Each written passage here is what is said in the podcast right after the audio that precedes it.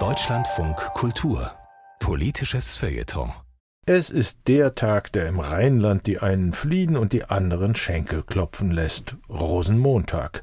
Genau der richtige Moment, um über den deutschen Humor und seine Freunde zu reden. Das tut jetzt Paul Stenner. Achtung, ein Münsterländer. Humor in Deutschland ist schwer zu organisieren. Die rheinische Spaßhochburg Köln hat aus diesem Grund jahrelang einen Bestattungsunternehmer zum Organisator des Karnevalsumzugs ernannt, in dem Wissen, dass wer eine Leiche ordentlich unter die Erde bringt, auch einen Witz auf die Straße tragen kann. Entscheidend ist, dass Humor in Deutschland landschaftlich organisiert ist. Zum Beispiel wird mir als Münsterländer nachgesagt, ich würde zum Lachen in den Keller gehen. Zu Karneval im Februar nehmen wir natürlich den Heizungskeller.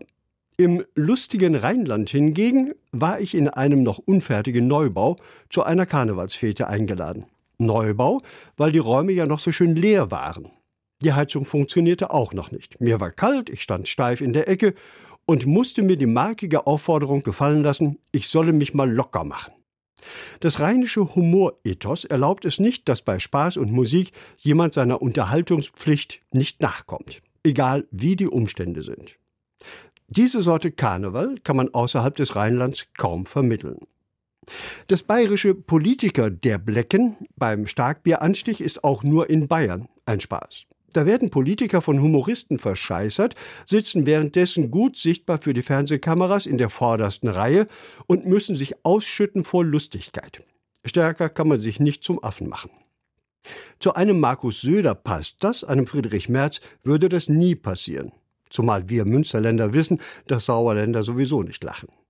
In München gehört zu diesem Rüpelspiel auch ein katholischer Fastenprediger, der den Politikern Moral beibringen soll. Das ist wirklich komisch. Dabei ist Deutschland ein Land mit großer Humortradition. Wilhelm Busch ist ein Leuchtturm des deutschen Humors, Loriot ein Titan oder Heinz Erhardt mit dem kürzesten Gedicht aller Zeiten. Sekt, der schmeckt. Für den Humor der Deutschen spricht einerseits, dass wir die Silvestereinlage Dinner for One noch nach Jahren und Jahrzehnten lustig finden, worüber kein Engländer lachen kann. Während die Briten Nigel Farage ins Europaparlament schicken mussten, um sich über Europa lustig zu machen, haben wir mit Martin Sonneborn und Nico Semsrott zwei echte Komiker nach Brüssel geschickt, die sich gerade gegenseitig ihre schlechten Witze vorwerfen, was sehr komisch ist. Wir Deutsche können Humor. Andererseits, noch immer sind wir beim Humor auf Führung angewiesen. Daher der Tusch. Der Tusch ist die Fortsetzung des deutschen militärischen Denkens in den deutschen Humor hinein. Wie zum Angriff die Fanfare, gibt zum Lachen der Tusch das Signal, dass es jetzt losgeht. Weil aus eigenem Antrieb die Leute nicht wissen, nicht wissen können, dass sie jetzt lachen müssen. Also Tusch. Von Fernsehkomikern wie Jan Böhmermann wird der Tusch in einer leicht subtileren Form fortgeführt, indem sie sich über Gags, die sie gerade vorgelesen haben, ausschütten vor Lachen. So lange, bis auch der letzte oder die letzte Zuschauende begriffen hat, hier muss irgendwas lustig gewesen sein. Dabei haben wir diese organisierte Form von Witz gar nicht nötig. Unser Alltag ist doch komisch genug. Boris Pistorius wird Verteidigungsminister, und muss als erstes einmal zählen, wie viel Panzer wir überhaupt haben. Tusch.